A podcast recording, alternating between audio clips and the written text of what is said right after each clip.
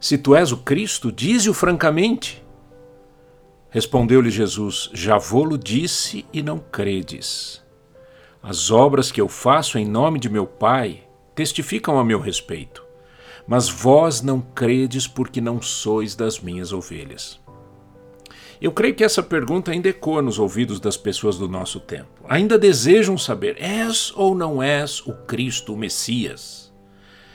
Mas na verdade, mesmo, essa é uma pergunta que não deseja resposta. Simplesmente as pessoas não creem porque não são ovelhas do Senhor. Preferem viver com independência, com rebeldia, com total isenção dos valores espirituais. Preferem o ateísmo para não terem a quem prestar contas. Preferem o agnosticismo para ficar em cima do muro.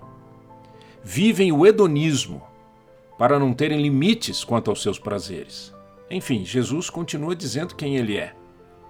Mas são as pessoas que não querem saber.